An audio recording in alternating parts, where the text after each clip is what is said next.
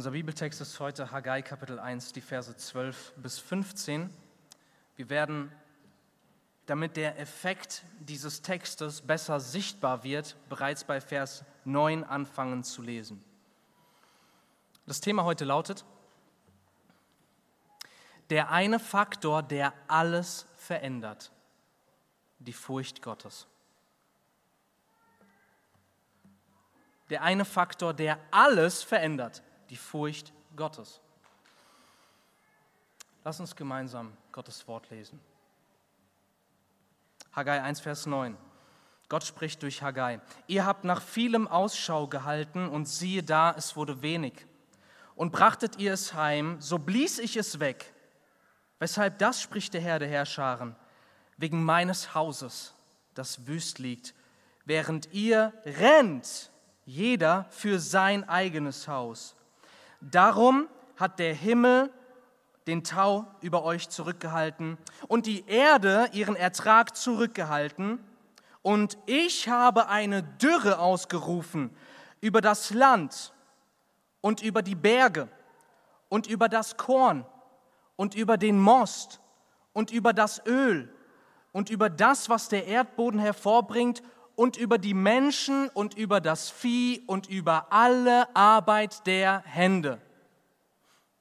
Ende der Botschaft Gottes. Jetzt beginnt unser heutiger Predigtext.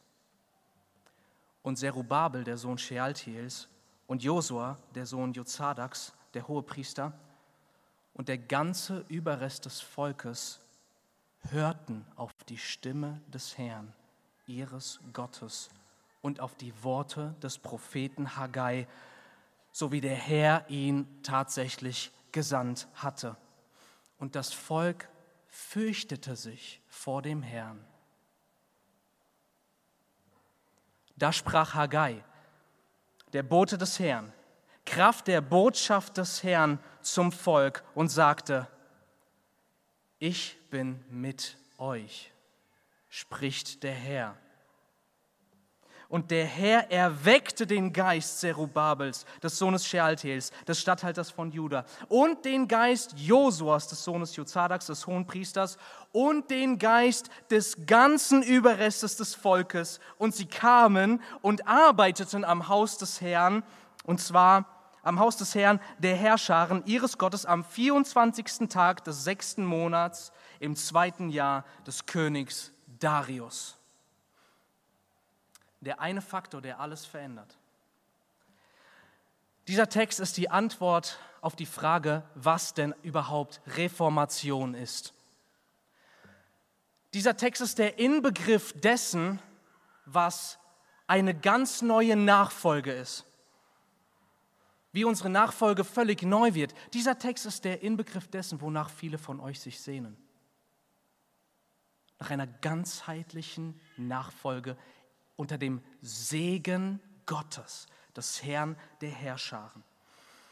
Das Volk vor Vers 12 ist eigentlich das gleiche Volk wie nach Vers 12.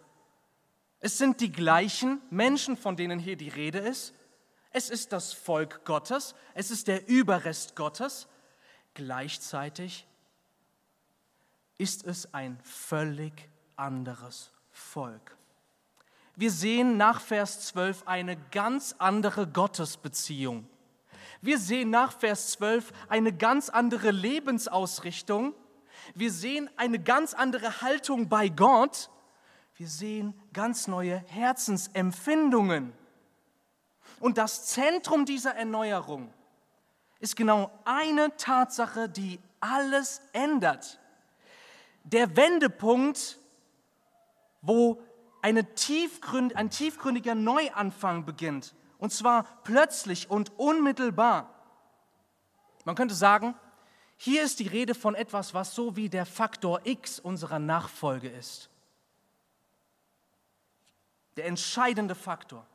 Denn hier sehen wir, dass eine Sache den entscheidenden Unterschied macht zwischen dem Volk vor Vers 12 und dem Volk nach Vers 12.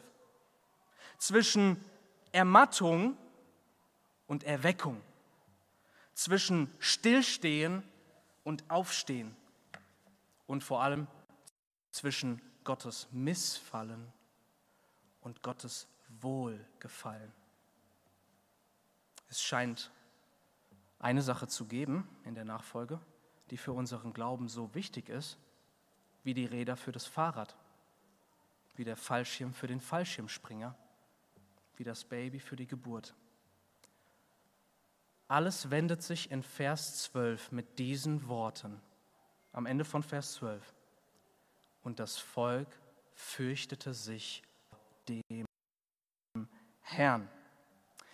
Wir reden heute sehr viel über die Wichtigkeit, Gott zu lieben. Wir reden über die Wichtigkeit, Gott zu loben. Wir reden über die Wichtigkeit, Gott zu dienen und auch darüber, Gott zu bezeugen. Das alles ist biblisch, das alles ist wichtig.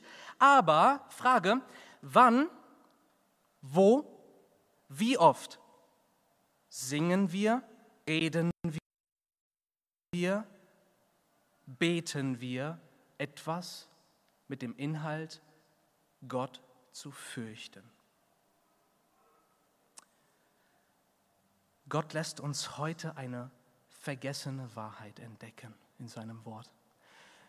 Gott nimmt dich heute mit auf eine Schatzsuche zu einem vergessenen, verschollenen, vergrabenen Schatz. Und die Schatzkarte ist dieser Text wenn diese Realitäten, die wir hier sehen in diesem Text, dass alles völlig anders wird, dass alles völlig neu wird. Und das ist möglich.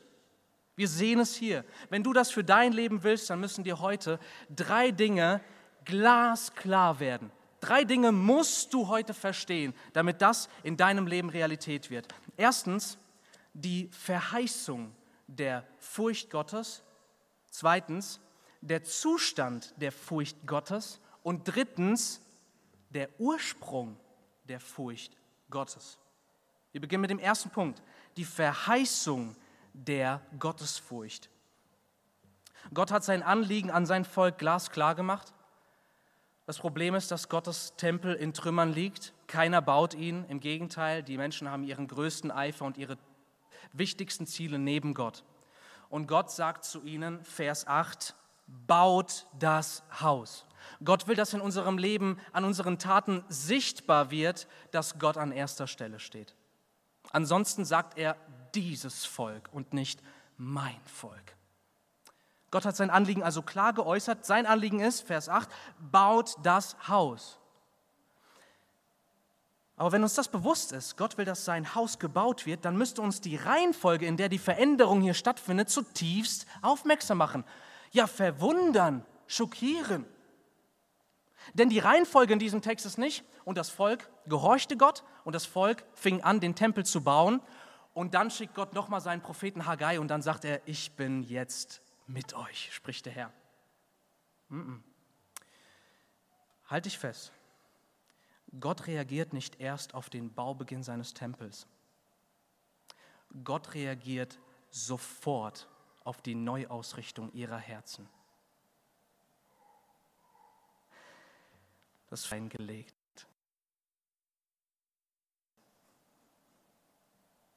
Als all diese Verheißungen über sie hinwegschwimmen und sie überfluten. Das Volk hat noch nicht mal den Tempelbau angefangen zu planen. Das Volk hat noch nichts geleistet. Im Gegenteil, ich stelle mir das so vor, Haggai hält seine Predigt und endet mit den Worten, und deshalb habe ich Himmel und Erde verschlossen. Und er schweigt. Und das Volk steht sehr wahrscheinlich auf dem Tempelplatz vor ihm. Botschaft zu Ende. Und das Volk steht. Und etwas passiert. Etwas passiert. Und obwohl sie immer noch am gleichen Ort stehen, Haggai plötzlich, ich bin mit euch, lässt euch Gott wissen. Es ist eine Veränderung geschehen. Und diese Veränderung ist eine Veränderung, auf die Gott sofort in unserem Leben reagiert. Wo er nicht erst äußere Beweise braucht, bis er überzeugt ist. Gott sucht in deinem Leben nach einer inneren, tiefgründigen Veränderung und Neuausrichtung. Er sucht danach mehr als nach jedem Gebet und jedem Gemeindedienst und jedem Zeugnis vor der Welt und allen guten Taten. Wo Gott heilige Furcht sieht, kommt er einfach. Wo der Herr gefürchtet ist, kommt sein Segen. Was ändert sich, wenn Gottes Volk ihn fürchtet? Was sind diese Verheißungen der Furcht Gottes? Was, was verspricht uns Gott durch diesen Text? Aus den Worten in Vers 2, wo Gott sagt, dieses Volk wird plötzlich nicht erst, wir können noch mal reden, sondern aus dieses Volk wird augenblicklich, ich bin mit euch, spricht der Herr. Aus Distanz kommt die Nähe Gottes ins Leben. Aus mein Haus liegt wüst wird plötzlich und sie bauten das Haus des Herrn. Aus einem fruchtlosen Leben der Nachfolge wird plötzlich ein fruchterfülltes Leben der Nachfolge, was Berge versetzt, was etwas bewegt. Aus Ungehorsam wird Gehorsam, aus Ermattung wird Erweckung. Ich frage dich, ist das nicht gewaltig? Ist das nicht herrlich? Ist das nicht mega faszinierend, was wir hier sehen? Und diese zwei starken Aussagen müssen wir hervorheben. Während des Volkes nur so dasteht, er sagt, ich bin mit euch. Sie haben Gott mit ihrem Leben nicht geehrt. Sie sind ihren eigenen Dingen mehr hinterhergelaufen, als Gott als höchstes Ziel und höchste Freude im Leben zu haben. Und wir wissen, Gott ist ein gerechter Gott. Gott tut nicht einfach mal ein Auge zudrücken für Sünde. Nein, jede Sünde wird gesühnt, jede Ungerechtigkeit, jede Ungerechtigkeit wird gestraft. Gott ist Richter und nichts geht an seinen Augen vorbei. Wie kann Gott einfach sagen, ich bin mit euch, nachdem sie so gelebt haben?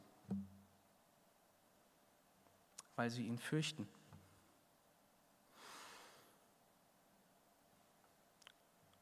Diese Worte, ich bin mit euch oder ich bin mit dir, haben Menschen, die Gott Opfer dargebracht haben, Tieropfer.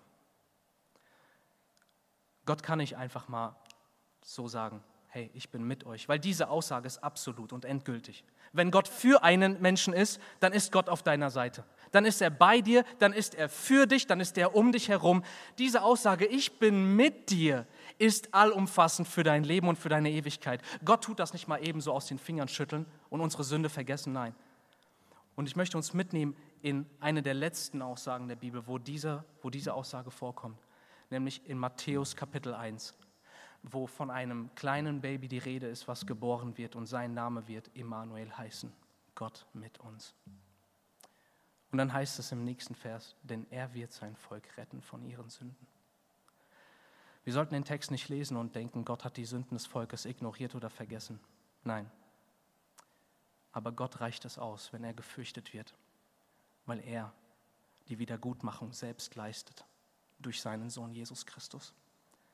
Das heißt, das Volk, weil es eine Neuausrichtung des Herzens erfährt und sie plötzlich Gott fürchten, wendet Gott sich ihnen sofort und vollständig zu.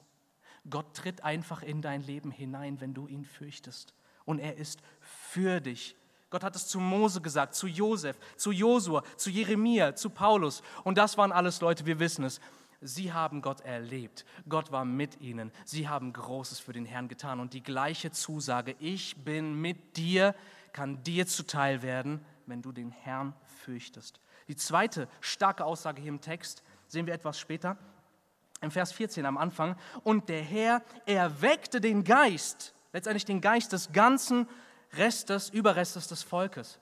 Gott tut ein Werk in ihnen.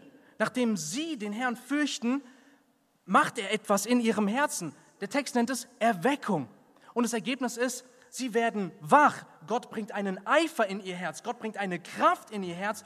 Gott bringt eine Befähigung und einen inneren Antrieb in ihr Herz. Gott zu fürchten sichert einem Gottes Kraft. Gott, es ist wie so, Gott pusht dich, Gott pumpt dich auf, weil du jetzt für ihn lebst, weil du ihn fürchtest und er ist mit dir und er stärkt dich für alles, was du tust. Und erst dann beginnen sie mit dem Bau des Tempels. Gott hat kein Interesse daran, dass wir uns zusammenreißen, aus uns selbst heraus ihm nachfolgen, aus uns selbst heraus ihm dienen. Nein, wir sind dazu unfähig. Gottes Aufgaben sind so viel größer und haben einen so viel höheren Maßstab, als was wir überhaupt erfüllen könnten. Aber Gott ist ein Gott, der, wenn er gefürchtet wird, erweckt er den Geist. Wie viel mehr können wir das unter dem neuen Bund sagen, die wir Teilhaber des Heiligen Geistes sind, und zwar bleibende Teilhaber der Erfüllung des Geistes. Das alles geschah aufgrund einer einzigen Tatsache. Das Volk fürchtete sich vor dem Herrn. Und ich möchte euch auch teilhaben lassen an weiteren Verheißungen, die die Bibel gibt, an diejenigen, die den Herrn fürchten. Und man könnte so viel mehr nennen, nur einige Beispiele. Psalm 31, Vers 19. Gott segnet diejenigen, die ihn fürchten Psalm 34, 7, Gott befreit diejenigen, die ihn fürchten. Psalm 147, Vers 11, Gott hat Freude an denen, die ihn fürchten.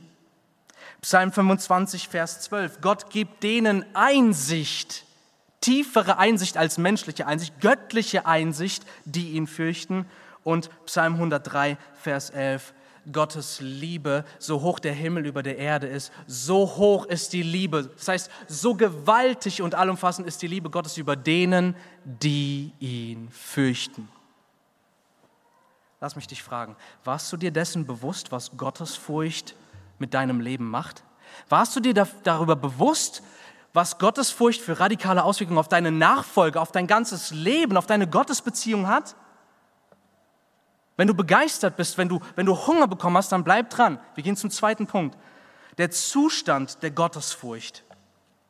Was genau ist Gottesfurcht? Wie drückt sie sich aus? Wie wirkt sie sich im Leben aus? Wir wollen einfach mal fragen, was sagt die Bibel über den Zustand der Gottesfurcht, was genau sie ist und so weiter. Und da ist erstmal eine ganz grundlegende Frage. Ja, hat denn Gottesfurcht eine Bedeutung für Christen? Hallo, wir gucken hier ins Alte Testament heute. Das ist ein alttestamentlicher Prophet, Haggai. Gottesfurcht ist doch nichts für Gläubige des neuen Bundes. Und auf der einen Seite klingt das erstmal gar nicht verkehrt. Ich zitiere 1. Johannes 4, Vers 18. Furcht ist nicht in der Liebe, sondern die vollkommene Liebe treibt die Furcht aus. 2. Timotheus 1, Vers 7. Gott hat uns nicht einen Geist der Furchtsamkeit gegeben, sondern der Kraft, Liebe und Besonnenheit. Aber, aber, Schauen wir mal in die Anfangszeit dessen, was wir das Vorbild aller Gemeinden betrachten, nämlich die erste Gemeinde in Jerusalem. Jeder von euch kennt den Vers Apostelgeschichte 2,42. Äh, 2,42. Sie verharrten aber in der Lehre der Apostel und in der Gemeinschaft und im Brotbrechen und in den Gebeten. Ja, wie geht es denn dann weiter? Weißt du das? Pass auf. Apostelgeschichte 2,43.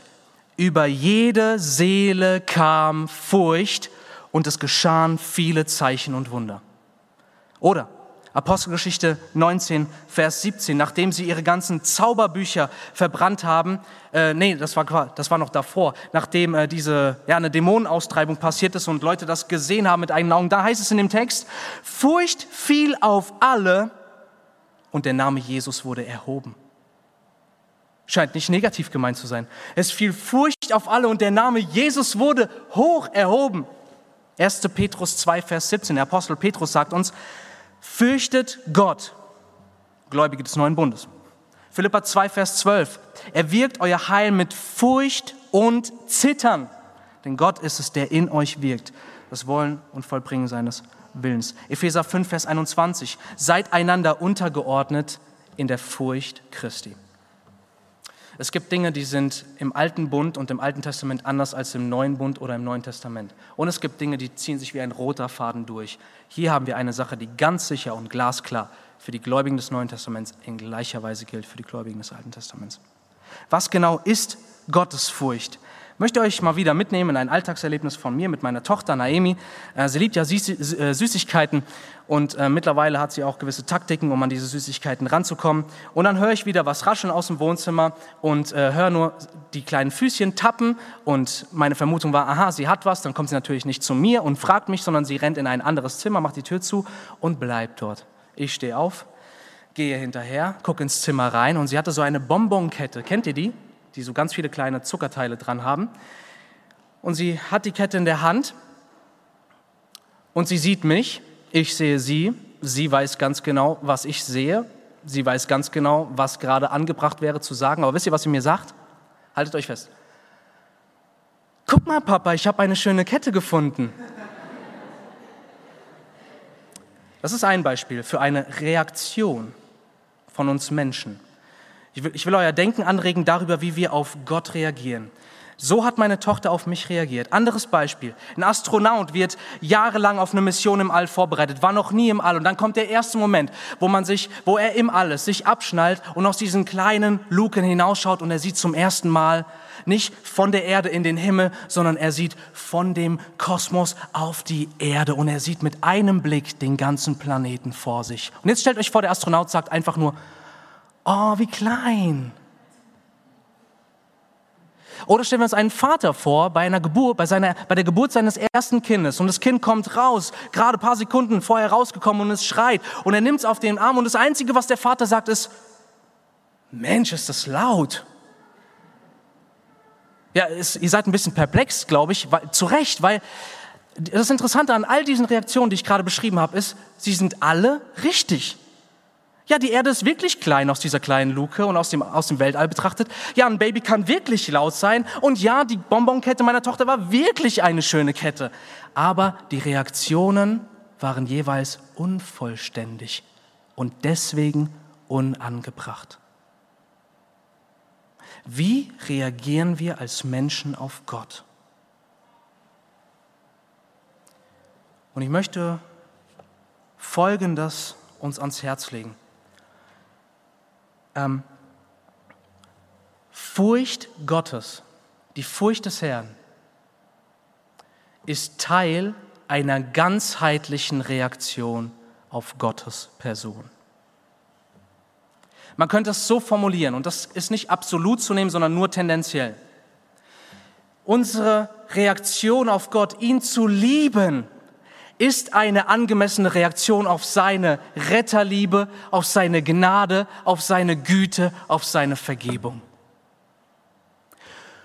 Unsere Reaktion auf Gott, ihn zu fürchten, ist eine angemessene Reaktion auf die Majestät, Heiligkeit, Unbestechlichkeit, Würde, unendliche Größe und Macht und Kraft und Allgegenwart Gottes. Liebe und Furcht gemeinsam sind das zusammengenommen, was die Bibel eine angemessene Reaktion auf Gott bezeichnet. Und folgenden Satz kannst du dir gerne notieren. Nur ein ganzheitlicher Blick auf Gott führt dich in eine ganzheitliche Nachfolge. Nur wenn du Gott als den vor Augen hast, der er wirklich ist und nicht mit einem Messer kommst und ihn wie so ein Stück Brot in der Mitte durchschneidest, das eine wegwirfst und das andere betrachtest, nur wenn du das ganze Wesen Gottes siehst, wirst du auch eine ganzheitliche Nachfolge haben. Denn wenn du Gott in seiner Ganzheit siehst, wirst du nicht anders können, als ihn zu fürchten von deinem ganzen Herzen aus und als ihn zu lieben von deinem ganzen Herzen aus. Hier einige wichtige Bibelstellen zum Thema Furcht Gottes. Erstens, die Furcht des Herrn ist anders als sündhafte Angst. Und hier nehme ich euch mit in einen der krassesten, interessantesten Verse der ganzen Bibel. 2. Mose 2020, ganz einfach zu merken. 2. Mose 2020, dort heißt es, und hier spricht Mose, der Prophet, zum Volk Gottes. Und hier kommt zweimal das Wort fürchten vor. Achtung, dort sagt er zum Volk, und der Kontext ist, Gott ist auf den Berg Sinai in flammendem Feuer und im Dunkel herabgestiegen aus seinem Himmel und das Volk steht vor einem Berg, der brennt. Und das Volk hört die Stimme Gottes wie, wie Donnergrollen. Sie haben eine Konfrontation mit der Majestät und Macht Gottes. Und Mose sagt zu ihnen, fürchtet euch nicht, denn um euch zu prüfen ist Gott gekommen und damit die Furcht vor ihm euch vor Augen sei. Fürchtet euch nicht, denn Gott ist gekommen, damit die Furcht vor ihm euch vor Augen sei. Ist das nicht interessant? Und nein, hier sind nicht zwei unterschiedliche Wörter im hebräischen Kontext. Es ist ein und dasselbe Wort. Und wir Christen, wir versuchen dann das Ganze so ein bisschen zu vereinfachen, indem wir sagen, ja, pass auf, die Furcht Gottes bedeutet, Gott zu respektieren. Und Angst vor Gott zu haben, das ist quasi eine sündige Angst. Also es gibt Respekt und es gibt Angst. Moment, aber pass, mach es dir bitte nicht zu einfach. Gott hat in seinem perfekt inspirierten Wort sich nicht zwei unterschiedlicher Wörter bedient, sondern eines einzigen Wortes. Im Alten und im Neuen Testament, im Hebräischen und im Griechischen. Es ist ein Wort. Die Wörter liegen nahe beieinander. Die, die, die, die Benutzung dieses einen Wortes in unterschiedlichen Kontexten, sie, sie haben eine Überschneidung, sie haben eine Überlappung. Mach es dir nicht zu einfach. Hier steht auf der einen Seite, fürchtet euch nicht und es, das alles tut Gott, er begegnet euch in flammendem Feuer, damit die Furcht vor ihm euch vor Augen sei. Damit ihr euch immer bewusst seid, wer euer Gott ist, der euch aus Ägypten herausgeführt hat. Er ist nicht nur euer Freund, er ist nicht nur euer Heiland, euer Erretter. Er ist ein verzehrendes Feuer. Er ist der Richter von jedem einzelnen Menschen, der je gelebt hat, lebt und leben wird. Er ist, er, über, er erfüllt das Universum und er, ist, er erfüllt alles darüber hinaus. Die Puritaner, eine, eine Erweckungsbewegung, sie haben eine sehr interessante Beobachtung zur Furcht Gottes gemacht, nämlich der Unterschied zwischen sündhafter Angst und heiliger Furcht. Sie haben es folgendermaßen beschrieben und ich finde das toll, wie Sie das gemacht haben. Die Wurzel von sündhafter Angst ist Hass. Die Wurzel von heiliger Furcht ist Liebe. Wenn du Angst vor Spinnen hast, ich nehme mal wieder ein Beispiel aus meinem Alltag. Ich habe Angst vor diesen Wesen, die wir zurzeit als Ullis bezeichnen. Ich weiß nicht, wo dieses Wort äh, ging irgendwo los. Das sind Ah, das hat unsere Schwester hier, Olga, erfunden. Olli, Entschuldigung, ich soll dich nicht Olga nennen. Äh, und das sind diese Käfer, die zurzeit, zumindest bei Leuten, die nah am Waldrand wohnen, kommen diese Käfer durch die Fenster ein. Das sind so diese Stinkkäfer. Also kennt ihr, die wisst ihr, wovon ich rede? Und die kommen zurzeit massenhaft ins Haus. Und jetzt nehme ich euch mal in eine nächtliche Szene in mein Schlafzimmer mit, okay? Alles ist still, man schläft friedlich und ruhig und auf einmal wird man wach von dem Geräusch und man spürt etwas auf seinem Kopf. Also und ich, ich, ich habe Angst vor diesen Dingern, aber die Wurzel dieser Angst ist nicht, dass ich sie liebe, sondern ich will, dass sie weit, möglichst weit weg von mir sind. Ich hasse diese Käfer, Entschuldigung, ja. Ich will sie nicht in meiner Nähe haben, während die Furcht Gottes komplett anders ist. Denn das Volk, das Gott fürchtet, zittert davor, nicht vor Gott und seinem Zorn, Sie zittern vor seiner Majestät und Macht. Und sie zittern davor, etwas zu tun, was ihrem Retter, der alles für sie getan hat und der alles für sie ist, missfallen könnte. Das ist der Unterschied zwischen Furcht und sündhafter Angst. Eine zweite Aussage, die Furcht des Herrn ist Teil wahrer Anbetung. Psalm 2, Vers 11. Dient dem Herrn mit Furcht, Achtung, jubelt mit Zittern. Ist das nicht ein abgefahrener Ausdruck? Jubelt mit Zittern. Das bedeutet, wir haben hier nicht jubelt vor Gott oder zittert. Jubelt und zittert vor Gott, wenn ihr ihn anbetet. Das bedeutet, und das ist, das ist ein Goldschatz hier, Furcht ist nicht das Gegenteil von Freude in Gott, sondern Furcht ist der Bestandteil davon, sich in Gott zu freuen und über ihn zu jubeln. Wer sich dessen bewusst ist, wer dieser Gott ist, das verzehrende Feuer und der heilige, heilige, heilige Gott und der Richter der Welt, Herrscher über alles, der Allwissende und Allgegenwärtige und Allweise und sich darüber gleichzeitig im Klaren ist, dass dieser Gott Planet Erde betritt und Mensch wird und auf einem Hügel sich kreuzigen lässt, auf einem Hügel, den er selbst geschaffen hat, an einem Kreuz, was aus einem Baum gemacht war, den er selbst gepflanzt hat und hat wachsen lassen. Wer diese, diesen Kontrast in Gott sieht, wird jubeln und zittern. Die Furcht des Herrn ist Anfang aller Erkenntnis. Sprüche 1, Vers 7. Die Furcht des Herrn ist der Anfang der Erkenntnis. Die Furcht des Herrn muss gesucht und gelernt werden. Das ist das Gute, sie kann gelernt werden. Sprüche 23, Vers 17. Eifere um die Furcht Gottes jeden Tag. Weiterer Punkt, die Furcht des Herrn ist grundlegend für Gottes manifestierte Gegenwart. Die Bibel spricht in zwei unterschiedlichen Aspekten von der Gegenwart Gottes. Das eine ist die Allgegenwart Gottes. Gott ist hier im Mikrofon, Gott ist hier in der Luft, Gott ist in deinem Stuhl, in dir, er ist überall. Das ist die Allgegenwart Gottes. Aber die manifestierte Gott, äh, Gegenwart Gottes ist da, wo Gott sich zeigt, wo Gott sich offenbart, wo er erfahrbar wird. Und dafür ist die Furcht des Herrn grundlegend und nicht optional. Psalm 89, Vers 8. Psalm 89, Vers 8. Gott ist gefürchtet im Kreis der Heiligen. Groß ist er und furchtbar über alle, die rings um ihn her sind. Kurz gesagt, wo Gott nicht gefürchtet wird, offenbart er sich nicht. Wo Gott nicht gefürchtet ist, kommt er nicht hin. Und der letzte Punkt, die Furcht des Herrn lässt uns der Sünde den Rücken kehren. Sprüche 16, Vers 6, durch die Furcht des Herrn weicht man vom Bösen.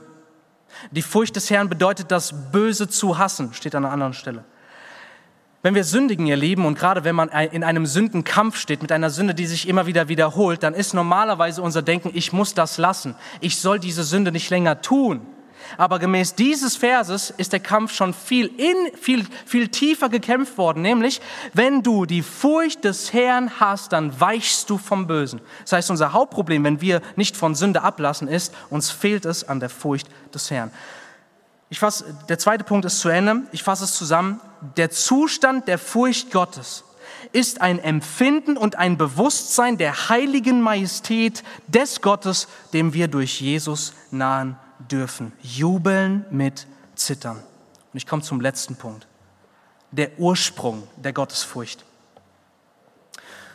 Und jeder, der jetzt verstanden hat, was die Furcht des Herrn ist, sollte jetzt danach hungern, nach diesem Punkt zu hören. Ja, wo, wo hat Gottesfurcht, wo hat dieses Seg, diese segensbringende Sache denn ihren Ursprung? Weil ich will das in meinem Leben, ich brauche das. Wir sehen hier, das Volk hatte nicht von Natur aus diese Gottesfurcht. Sie waren Gottes Volk, aber es fehlte ihnen an der Furcht des Herrn. Dieses Empfinden der Furcht vor Gott kommt nicht per Zufallsgenerator in unser Leben. Und es ist falsch zu sagen, und vielleicht reagiert hier sogar der eine oder andere so, ja Mensch, die einen haben es mehr, die anderen haben es weniger. Es gibt einen klaren, definierten Ursprung und Gott möchte diesen Ursprung mit dir teilen, damit du es siehst weil er will, dass du ihn fürchtest. Deswegen lass uns in Vers 12 schauen. Dort heißt es, und das ist die, der Ursprung der Gottesfurcht, und sie hörten auf die Stimme des Herrn, ihres Gottes, und auf die Worte des Propheten Haggai. Woher kommt Gottesfurcht? Dieses Volk hörte, und zwar Achtung, auf die Stimme Stimme Gottes und auf die Worte des Propheten Haggai. Das ist eine sehr interessante Beschreibung.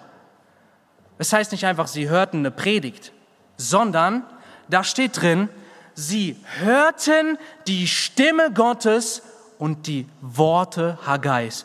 Was uns eine einfache Wahrheit vor Augen hält, nämlich der Ursprung der Gottesfurcht ist das gepredigte Wort Gottes, weil darin die Stimme und Majestät Gottes erschallt und sichtbar wird. Die Verkündigung des Wortes führt zu einer Begegnung mit dem Gott des Wortes. Seht, seht ihr, was da drin steht? Da steht, sie hörten die Stimme Gottes. Sie hörten nicht einfach Haggai predigen. Da war mehr. Ihnen, da war ein Bewusstsein, Gott spricht gerade zu mir. Und somit standen sie nicht vor einem Propheten, sondern vor der geballten Macht und Majestät Gottes, während er gesprochen hat. Es ist beides. Es ist Menschen reden, die Gott sendet, Menschen predigen das Wort, aber darin erschallt die Stimme des allmächtigen Gottes und deswegen wird das gehörte Wort zu einer Begegnung mit dem lebendigen Gott. Im Predigen soll ein Element und ist ein Element der Göttlichkeit. Und dieses Reden Gottes legt eine Furcht auf ihre Herzen. Aber so viele Propheten gab es im Alten Testament. So, so, so, so viele. Und das Volk hat drauf gepfiffen. Das Volk hat es ignoriert. Aber hier hören sie. Wo ist der Unterschied? Der Unterschied ist eine einzige Sache. Das Volk hört hier. Und das hebräische Wort für hören bezeichnet mehr als nur etwas in sein Ohr zu lassen. Das Hinhören, das wahrhaftige Zuhören, das wahrhaftige Aufnehmen steht für ein weiches Herz im Innern des Menschen. Und hier einfach als Bild, stell dir dein Herz als eine Burg vor oder als eine Stadt mit einer Stadtmauer. Und du lebst im Königreich eines Königs und dieser König kommt mit seinem Heer vor deine Mauern geritten. Und du stehst auf deiner Stadtmauer und siehst, da naht sich der König aller Könige. Aber es ist deine Stadt und da ist eine Stadtmauer. Das ist dein Herz. Und Menschen können auf zwei unterschiedliche Arten zuhören. Entweder du bleibst auf deiner Stadtmauer stehen und rufst dem König von weitem entgegen, was willst du? Sag mal.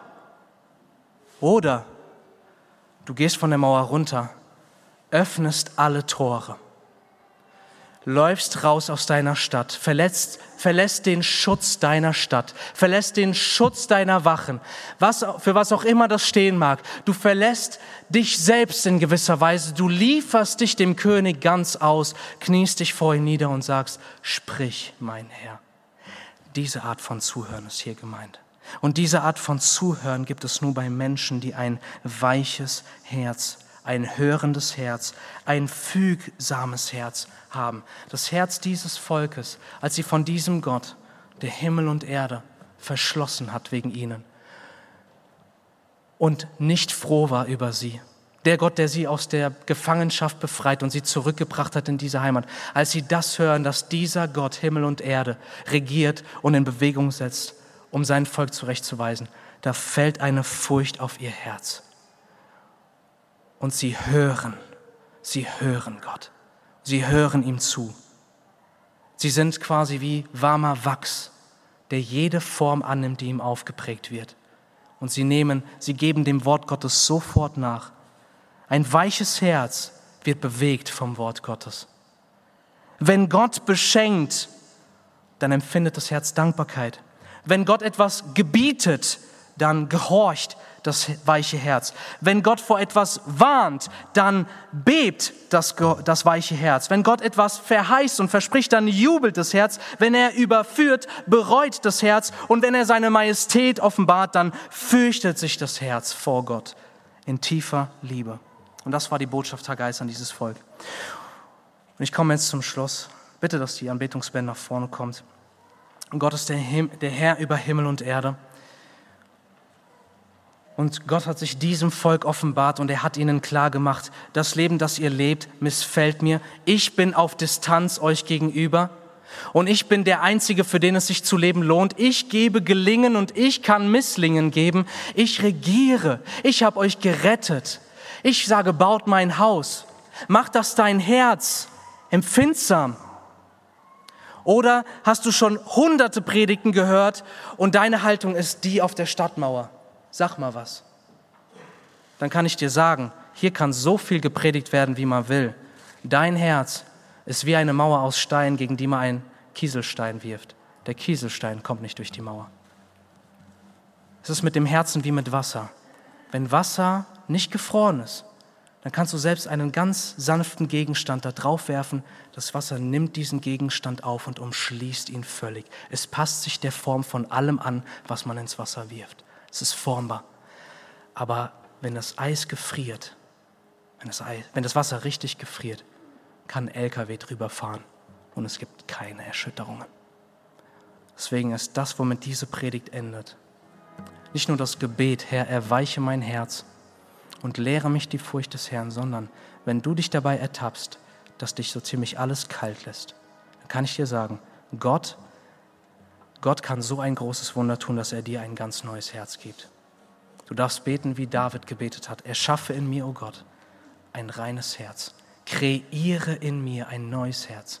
Und Gott selbst hat es gesagt, und ich will ihnen ein neues Herz in ihr Inneres geben. Ich will das Fleisch, das steinerne Herz aus ihnen rausholen und ihnen ein fleischernes neues Herz geben bete darum. Ich rufe dich zu Jesus. Geh zu ihm und lasst uns eine Gemeinde werden, die den Herrn liebend fürchtet und ihn fürchtend liebt. Dann kommt Gott in unsere Gemeinde und dann sagt er zu uns, ich bin mit euch. Denn ihr, ihr seht mich als der, der ich bin und das freut mich und das ehre ich und darauf antworte ich. Lass uns aufstehen und beten. Unser Herr Jesus Christus, wir danken dir, dass du dein Wort auch heute in unsere Gemeinde sendest und dass wir sehen dürfen, was für ein Gott du bist. Dass wir sehen dürfen auch, Herr, was in unserer Zeit so wenig, so wenig äh, besprochen wird, so wenig Raum hat, nämlich deinen Namen zu fürchten, denn du bist, du bist ehrfurchtgebietend, Herr. Und ich war schockiert von mir selbst in dieser Woche. Und ich, ich kann nur Danke sagen, dass du mich so lange trägst, auch wenn so vieles in meinem Herzen noch nicht richtig ist. Aber danke, dass du uns heute die Furcht Gottes vor Augen hältst und dass das etwas Herrliches ist, etwas Verheißungsvolles. Und ich bete, dass du in uns wirklich einen Hunger entfachst, die Furcht des Herrn zu lernen und dich in deiner Ganzheit zu erblicken, damit wir auch zu einer ganzheitlichen Nachfolge kommen. Und ich bete für all diejenigen, die hier unter uns sind, die ein hartes Herz haben, dass du es ihnen zeigst und dass sie sehen, dass du ihre einzige Hoffnung bist, um ihr Herz weich zu machen und es völlig neu zu machen durch das, was du am Kreuz getan hast von Golgatha. Jesus, ich bete, dass du hier neue Herzen erschaffst und dass du unsere Herzen veränderst. Und wir danken dir, dass du es tust, denn dein Wort kehrt nicht leer zu dir zurück. Amen.